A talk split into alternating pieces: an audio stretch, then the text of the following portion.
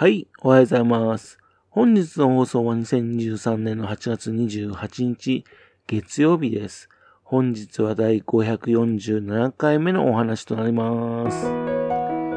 のチャンネルは福島県郡山市在住の特撮アニメ漫画大好き親父のぴょん吉が響きになったことをだらだらと話をしていくという番組です。そんな親父の人事を気になりまして、もしもあなたの心に何かが残ってしまったら、ごめんなさい。悪気はなかったんです。不幸にこの番組に興味を持ってしまったら、ぜひ今後もごひいきのほどよろしくお願いいたします。昨日もですね、一日ですね、現代おもちゃコレクター展、そちらの方にね、参加しておりました。朝9時から、えー、5時までですね。昨日はですね、向かいのホールの方でですね、子供たちにですね、打ち上げ花火を作る講習会みたいなのがですね、須賀川市によって行われていましてね、で、午前と午後に1回ずつありましてね、それで、それによってですね、お客さんの波がね、あったんですね。また、あとは奥の方のね、電前ホールっていうところのところでもですね、午後に歌のライブが行われていましてね、そのお客さんの波もあったようです。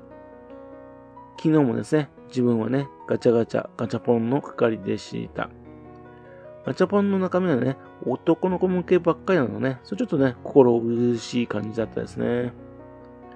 またあと、ガチャポンのカプセルの中にはですね、あの、金消しなどの他にですね、実はですね、カプセルにシールが貼られてありましてね、そのシールの色によってですね、景品を上げるってことをやっていたんですよ。なぜかですかね、その景品がですね、たまたま引いた、ね、あのー、5人に1人ぐらいですかね、大人が引くんですが、その時にですね、大人の方にね、当たるんですよね。それはね、やっぱり心苦しいんですよね。やはりですね、子供にね、当たってほしいですね、こういうのね。そして、景品の一番の目玉がですね、ベイブレードだったんですよ。ベイブレードって言ってもですね、今から20年ぐらい前のベイブレードなんですよ。ところがですね、子供たちはですね、新型のベイブレード、ね、ベイブレード X っていうのがありましてね、それ流行ってるっていうんでね、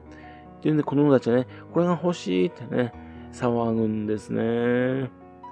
これ当たってもですね、他のこと遊べないんですけどね。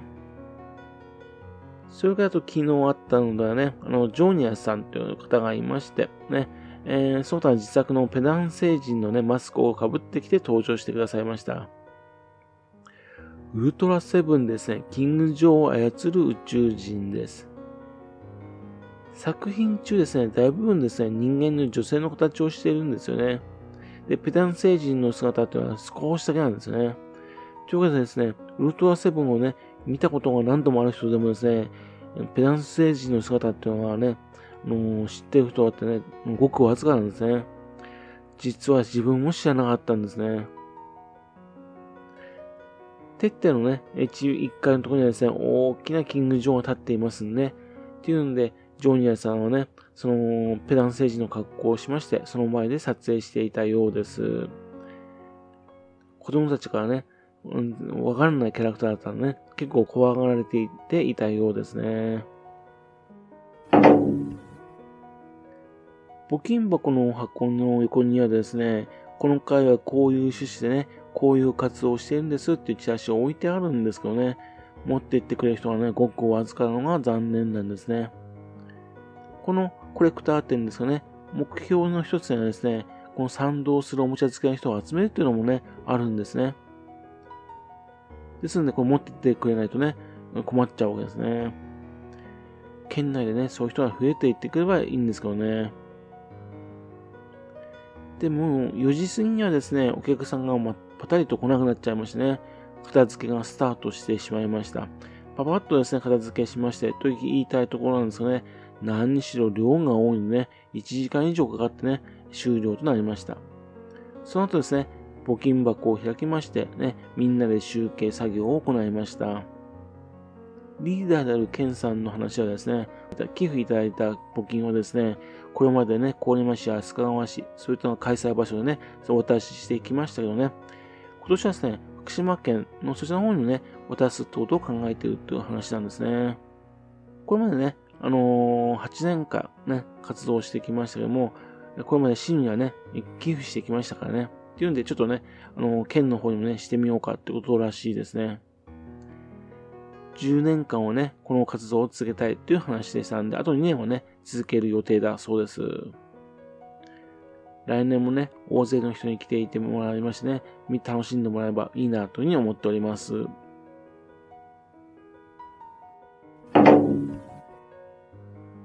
昨日はですね、家に帰ってきた後ですね、仮面ライダーギーツの最終回だったのね、そう見たわけです。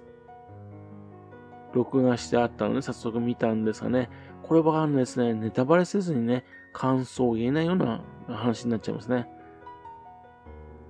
ネタバレで言いますとね、あのー、世界を作ることができる神、ね、創世の神になっていた主人公のね、浮世エースなんですよね。あのー、黒いつむり、に操作されたつむりにですね、殺されて死を迎えることになります。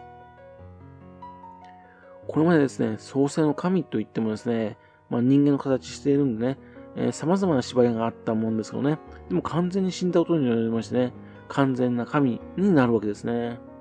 っていう解釈でしょうかね。みんなですね、ピンチになった時にですね、さっそうと現れましてね、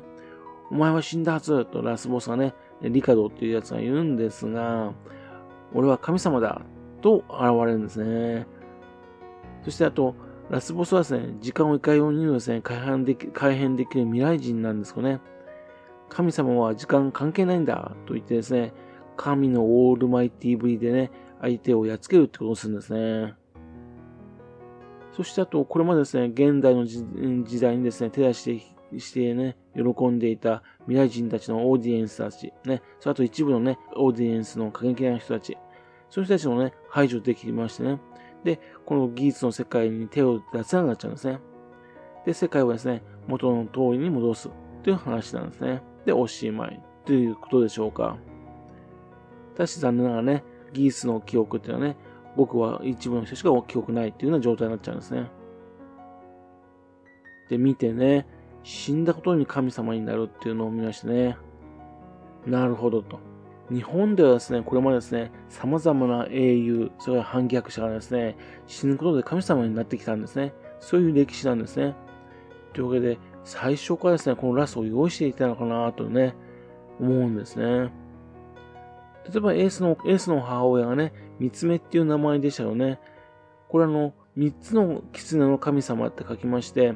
三血神、あるいは作事っていうのがあるんですね。これあの、稲荷神社の始まりの神様と呼ばれているものですね。その、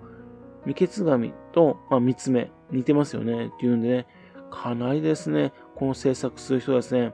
あの、日本のね、神様についていろいろ調べたのかなって感じするんですね。またと、仮面ライダーのね、あの、意味あるげなオープニングっていう映像はですね、大体ですね、本編とは関係ないっていうのはね、大体のいつものパターンなんですよね。ですが、今回のオープニングはですね、技術のオープニングに関してはね、かなりですね、あの、ストーリーに絡んでるなって感じのオープニングだったんですね。というわけで、この番組が始まる前からですね、このラストを考えていたのかな、なんて感じもするんですね。というわけでね、この設定を考えている人たち、脚本を考えている人たち、ね、どのようにですね、話を作っていったのかね、その話を聞きたいなというふうに思いました。最後にですね、神様になってしまうというラストはですね、仮面ライダーガイムでもありましたよね。でもガイムの神様はですね、まあ、おいそいと出てこれないようなね、もう絶対的な神様でしたよね。ギースの神様はですね、人にね、人がね、こう願、願うとでね、ちょっとひょっこりと現れるような神様ですね。そこはなんか好感の持てる神様ですね。でも本当に、颯爽と現れるとですね、最終対決、初期ホームですね、えっ、ー、と、ライダーらしくですね、ちゃんとですね、あのー、バイクに乗ってね、登場するのはいいですね。それから、あのー、ラストの方のね、キュービの狐である技術9、そちらもなって戦うというのもいいですね。技術の初期ホームのデザインでですね、最近ではですね、まあ私仮面ライダー01についてですね、好きなデザインなんですよ。途中でいろいろ変わりましたよね、技術ね。でもめちゃくちゃね、デザインの変更っていうのはなかったのね。っていうんで、これもなかなかいいなと思っております。さすがに1年間っていう長さでしたらね、途中で見る気力がね、なくなることも数回あったんですよね。ね、途中でですね、いろいろと固定入れがありましてね、なんとか見ることができました。楽しく見ることができたんで、嬉しかったです。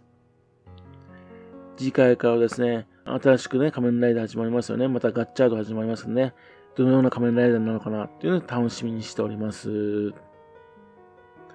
というわけですね、本日はですね、現代おもちゃコレクター展の2日目の話と、仮面ライダーギースの最終回についてのお話でした。はい。それではまた次回よろしく、ぴょん吉のお宅の話をお付けくださいね。本日もお聴きくださいまして、誠にありがとうございました。